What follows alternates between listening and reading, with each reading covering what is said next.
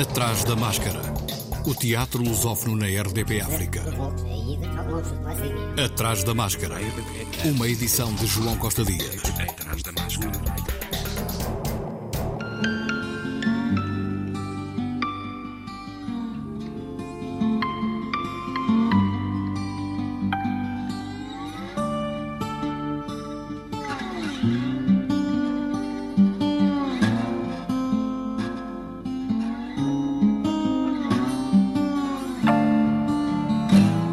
Para a semana que tem início o Festlip na capital carioca, o Rio de Janeiro, 15ª edição, que celebra as mulheres de 29 de novembro a 4 de dezembro, com homenagens a Zezé Mota e Conceição Evaristo. A estreia de Tânia Pires, a diretora do Festlip, na encenação, também marca esta edição.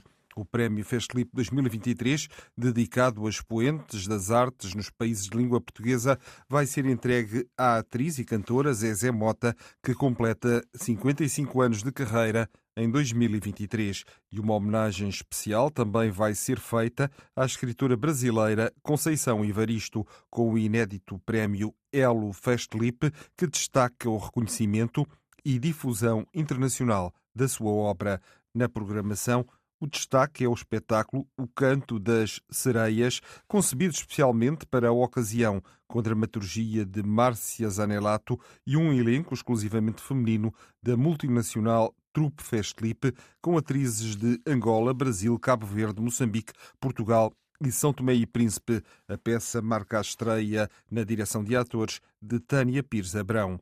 Além de ser o nome de um espetáculo inédito, O Canto das Sereias é também o mote desta edição, que atravessa toda a programação em homenagem ao empoderamento das mulheres de culturas tão distintas, unidas pelo mar e pela língua portuguesa, mas também na luta pela igualdade de direitos. Para a semana, este é um assunto que contamos desenvolver com Tânia Pires a avançar mais pormenores.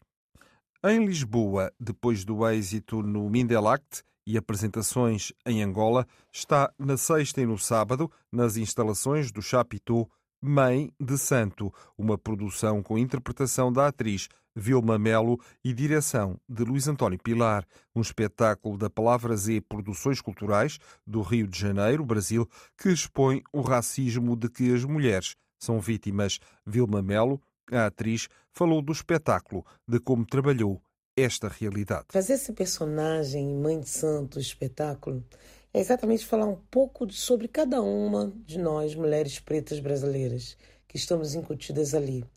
Esse personagem é muito especial porque, na verdade, a gente fala das nossas alegrias e das nossas dores sem sair do salto, entre aspas, porque essa personagem é uma palestrante que viaja o mundo inteiro é, falando sobre o feminino, falando sobre a cura, e no meio dessas palestras ela vai falando, vai assumindo lugares de determinadas mulheres. Essas determinadas mulheres, todas existem. São mulheres reais, a gente conta histórias reais e a nossa maior inspiração é a doutora Helena Teodoro que é a nossa primeira mulher preta a receber a titulação de doutora no Brasil. Ela é doutora em História Comparada, doutora em Filosofia, mestre em Educação, pedagoga, cientista jurídica. Então, muitas de nós nos inspiramos nela.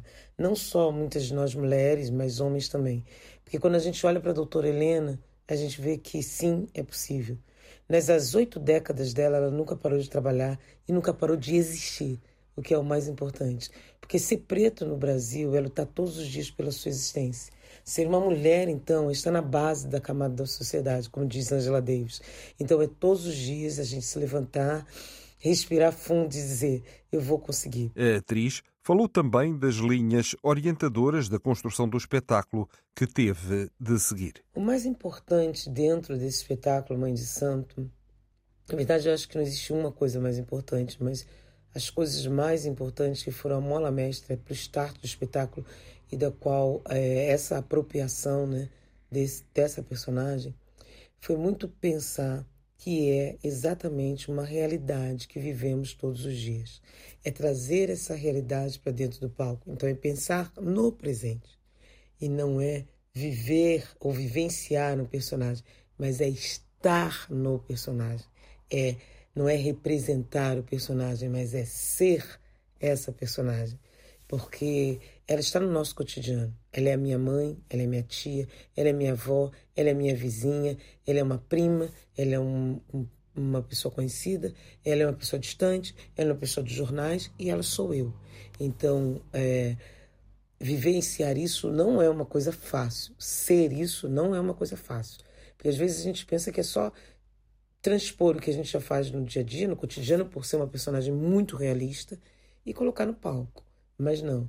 Existem sutilezas, existem formas de se expressar completamente diferentes. E aí eu vou falar de uma forma muito simples, tentando simplificar bastante. Por exemplo, um gestual que essa mulher que a gente traz com essa elegância, que é muito diferente do meu cotidiano, apesar das falas dela serem falas que fazem parte do meu cotidiano, de ouvir não só de falar, mas de ouvir, de ser uma realidade que todos os dias está estampada no jornal, de ser uma realidade que todos os dias a gente ouve uma colega falar, alguém relatar. Como transformar isso e dar o grau de teatralidade para que as pessoas possam estar presas àquela história, eu acho que aí é o pulo do gato. Então, eu acho que eu posso dizer que fazer esse espetáculo Mãe de Santo é um somatório, um monólogo não é fácil de fazer, né? Você não tem a quem se segurar, você está só em cena e, e o teatro mais coletiva. Apesar de no monólogo você ter muita gente, a equipe é enorme, em cena você é um lugar muito solitário.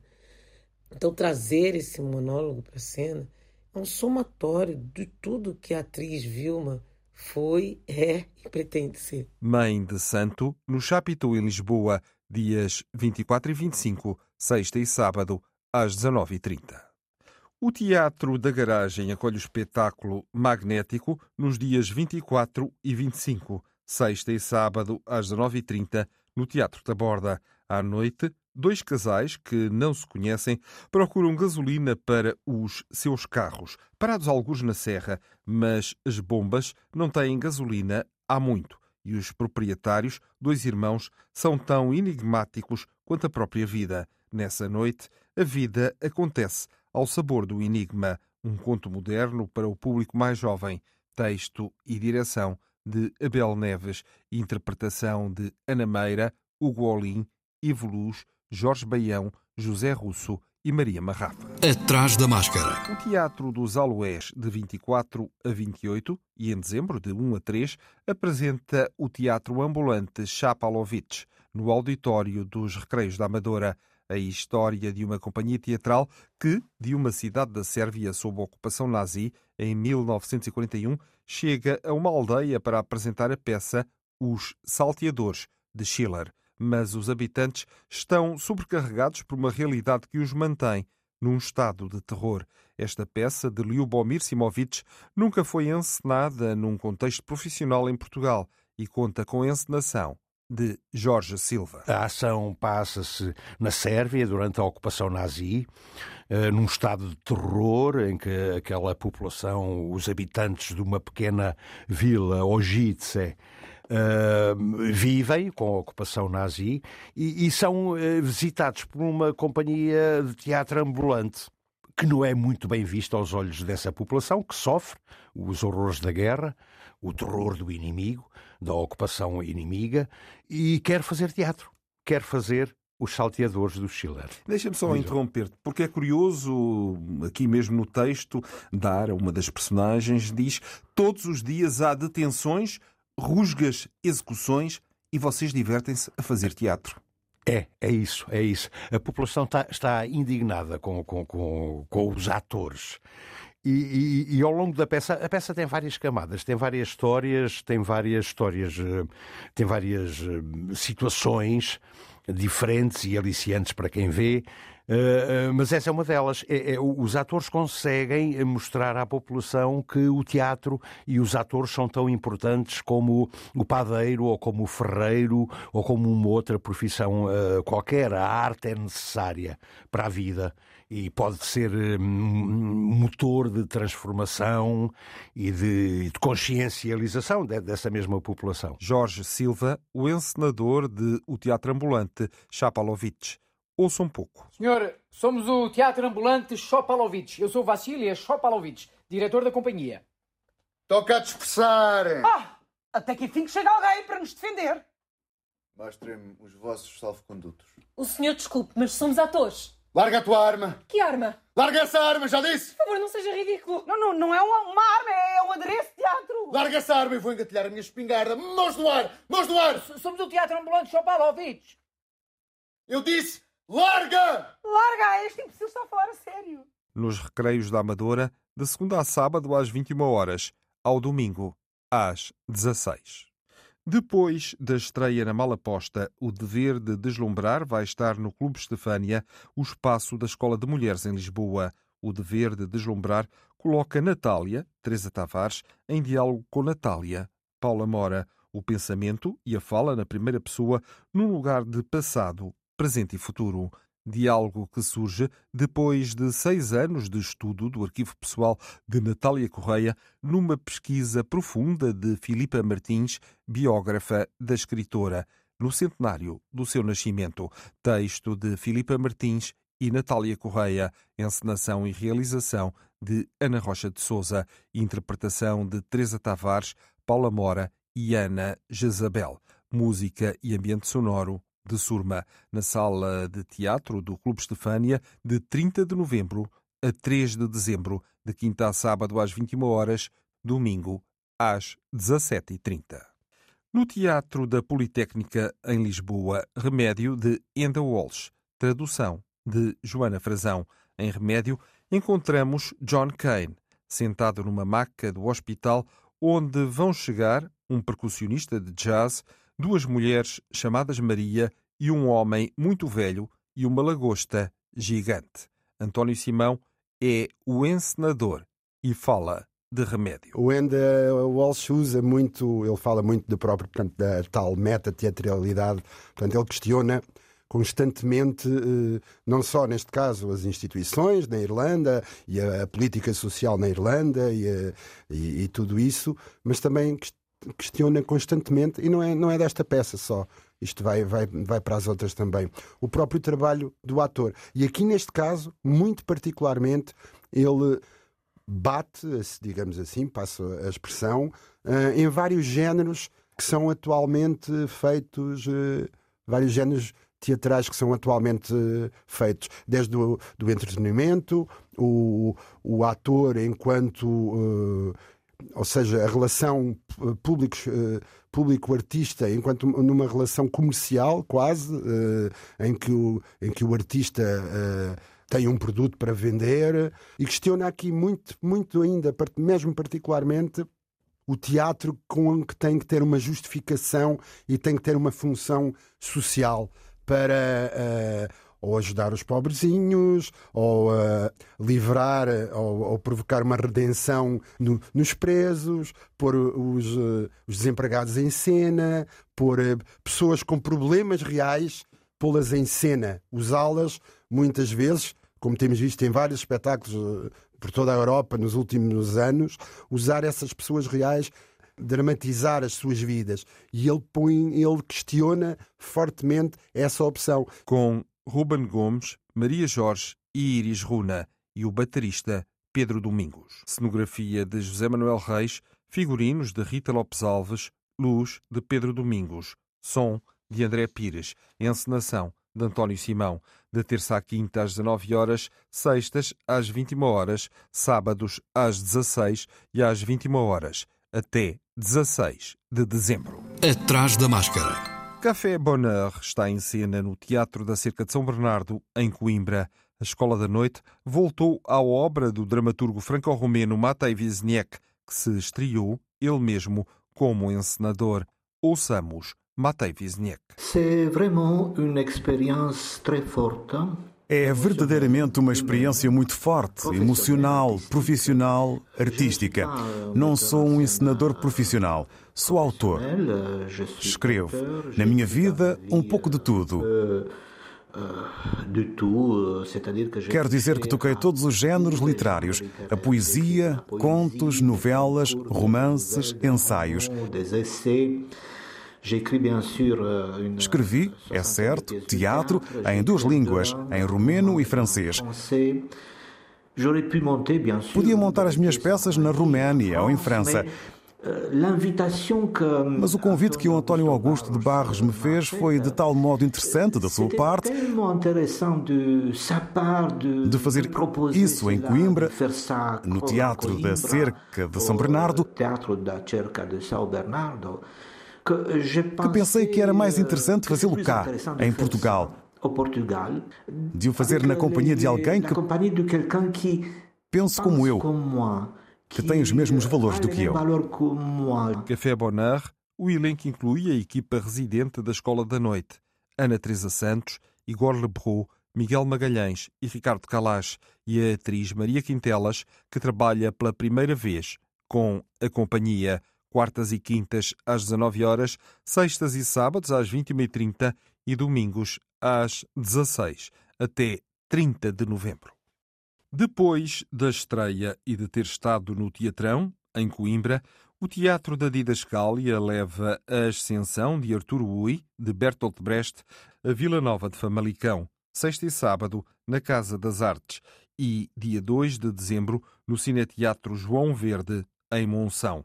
Dramaturgia de Bruno Martins, tradução de José Maria Vieira Mendes, interpretação de Diana Sá, Eduardo Breda, Gonçalo Fonseca, Luísa Guerra, Pedro Couto e Valdemar Santos. Coprodução Teatro da Didascália, Casa das Artes de Vila Nova de Famalicão e Teatro Nacional de São João. O Prazer dos Objetos é um espetáculo escrito e dirigido por Zeferino Mota, em forma de palestra, encontrando na sala de conferências de um museu o seu habitat natural. Uma atriz, na personagem de uma historiadora de arte, apresenta à comunicação o prazer dos objetos. A morte recente de uma pessoa próxima fizera descobrir como a ausência significativa sacraliza fotografias, cartas, louças, gestos, etc., como são as relações de afinidade que tornam um objeto verdadeiro. Torna-se real através de um vínculo e de uma proximidade. A biografia partilhada pela performer, enquanto palestrante, só aparentemente é individual. Trata-se da história vivida por mulheres e homens que tentam chegar a um lugar que possam chamar de lar. O espetáculo O Prazer dos Objetos, pelo Teatro do Bolhão, sexta e sábado às 19 horas e domingo às 16, no Museu Nacional Soares dos Reis, no Porto. De amanhã até sábado, o Fluxodrama vai estar no Teatro Viriato, em Viseu, uma abordagem performativa à contemporaneidade permanente de assuntos universais, políticos, filosóficos, éticos, sociais, económicos, ambientais e religiosos. Uma experiência socioteatral em que os espectadores são, simultaneamente, atores do próprio espetáculo a que assistem. Amanhã, às 10h30 e 15 horas e 24 às 15 Sessões para escolas, sexta às 21 horas e sábado às 17 Sessões abertas ao público em geral. Atrás da máscara. Em Évora, o Sendreva apresenta as últimas récitas do espetáculo Pó e Batom, uma fantasia lírica de Esther F. Carro de Guas, a partir de duas conhecidas mulheres de Santiago de Compostela, duas irmãs que todos os dias cumprem escrupulosamente o mesmo ritual, saindo às duas em ponto para passear, vestidas e maquilhadas de forma garrida, repetindo percursos e enfrentando a cinzenta sociedade franquista que as marginaliza e maltrata por serem de família republicana anarcossindicalista, interpretação de Ana Meira e Rosário Gonzaga, tradução e encenação de Sofia Lobo, cenário, figurinos e adereços de Filipa Malva, música e direção musical de Jarbas Bittencourt. Hoje e amanhã, último dia, às 19, na sala principal do Teatro Garcia de Rezende. Em Setúbal, no Fórum Municipal Luísa Todi, o Barbo, Salvar Gaia, rumo a Iode, um espetáculo que assinala 100 anos da escritora e poetisa açoriana Natália Correia. O texto baseia-se num conto seu. Barbo trata-se de um conto de ficção científica publicado em 1968 que aborda questões que hoje preocupam. Armando Nascimento Rosa. Sim, quando falamos do indivíduo e falamos do coletivo, é evidente que estamos a falar uh, desta dialética, não é? Barbo, esta figura que desde o início aparece com não, este ímpeto de fazer alguma coisa pela comunidade. Uh, ela é cientista, ela é astrofísica e sente esse apelo de um apelo que é também sacrificial, uma vez que fazer uma viagem interplanetária implica que se despeça das pessoas com quem convive, não, é?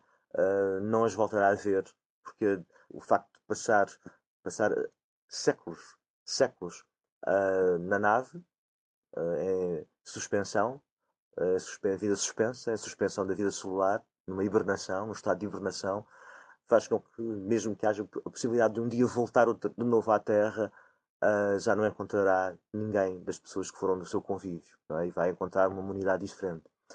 E, portanto, neste sentido, esta dialética entre o indivíduo e o coletivo, entre a função de cada um de nós e, a, e, o, e o, que a sociedade coloca não é? de, de, de dever ou de obrigatoriedade ou de missão, também foi para mim interessante, não obstante, como, como disse há pouco, uh, ser uma peça muito humorística, uh, porque esse, esse, humor também pretende cortar a gravidade dos assuntos que são, que são colocados.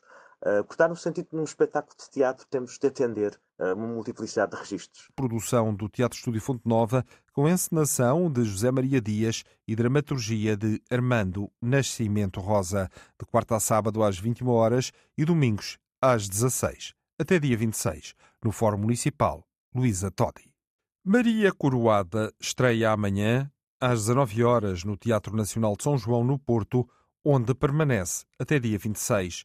Em 1840, na ressaca da Guerra Civil Portuguesa, um mancebo chega a uma aldeia duriense e traz consigo um livro cheio de histórias. Seguindo os ensinamentos desse livro, os populares de Granja do Tedo fundaram um movimento social e religioso que duraria sete anos, liderado pela curandeira Maria das Neves, autodenominada Terceira Eva, por Jesus Coroada. A partir de uma história verídica, João Garcia Miguel e Amândio Anastácio exploram a origem e a potência desse encantamento. Espaço cênico de Amândio Anastácio e figurinos de João Garcia Miguel, interpretação de Carmo Teixeira, Gustavo Antunes, Manuel João Vieira, Miguel Moreira, Oceana Basílio, Rui Oliveira e Sérgio Novo. Cocriação, Companhia João Garcia Miguel, Alma de Arame e Asta da Covilhã, no Teatro Nacional de São João. Algarve, a nova criação do Teatro Meridional, depois da estreia em Lolé, tem temporada na sede do Teatro Meridional em Lisboa, encenação e desenho de luz de Miguel Seabra, interpretação de Ana Santos, Emanuel Arada, Nádia Santos, Patrícia Pinheiro, Paulo Mota e Tiago Barreiros, espaço cênico e figurinos de Hugo F. Matos, música original e espaço sonoro de Pedro Salvador, coprodução Cineteatro Loletano, Teatro das Figuras, de quarta a sábado às 21 horas, domingo às 16, até 17 de dezembro. O bando tem já em cena Mil e Uma Noites, Irmã Persa, o primeiro de quatro espetáculos do Teatro Bando em torno de Mil e Uma Noites. Tara Fateh, atriz e bailarina iraniana, é a Irmã Persa, dramaturgia e encenação de Susana Branco, com Fabian Bravo, Rita Brito, Tara Fateh e três músicos ao vivo. Cenografia de João Brites, apoio à cenografia de Rui Francisco, de quinta a sábado às 21 horas, ao domingo às 17, até 10 de dezembro. No Teatro Municipal de Barreiro está já em palco a produção número 92 do Arte Viva, O Feio, de Marius von Mayenburg, às sextas e sábados, às 21 horas. Leta é feio, mas inconsciente. Um dia ele descobre que a sua desagradável aparência é o motivo pelo qual o seu chefe não permite que ele apresente a sua mais recente invenção num congresso. Decide submeter-se a uma cirurgia, mas quando o seu rosto se transforma, a sua vida toma um outro rumo. Tradução de Rodrigo Francisco, encenação de Karina Silva, interpretação de Ricardo Guerreiro, Rita Reis, Rui Félix e Vitor Nuno. O Teatro Extremo de Almada estreia a sua criação número 61 na próxima sexta-feira. Cocorocó Caixa, um jogo clownesco sobre as armadilhas da posse, o desejo de poder, a capacidade de partilhar e o valor da verdadeira amizade. direção artística de Joseph Collard e interpretação de Bibi Gomes, Fernando Jorge Lopes e Rui Cerveira. Um espetáculo para toda a família, em cena até 17 de dezembro, sextas às 21h30, sábados às 16 e domingos às 11 no Teatro Estúdio António Assunção, em Almada. O Atrás da Máscara volta para a semana, como habitualmente, à quarta-feira. Até lá, se puder, vá ao teatro. Atrás da Máscara.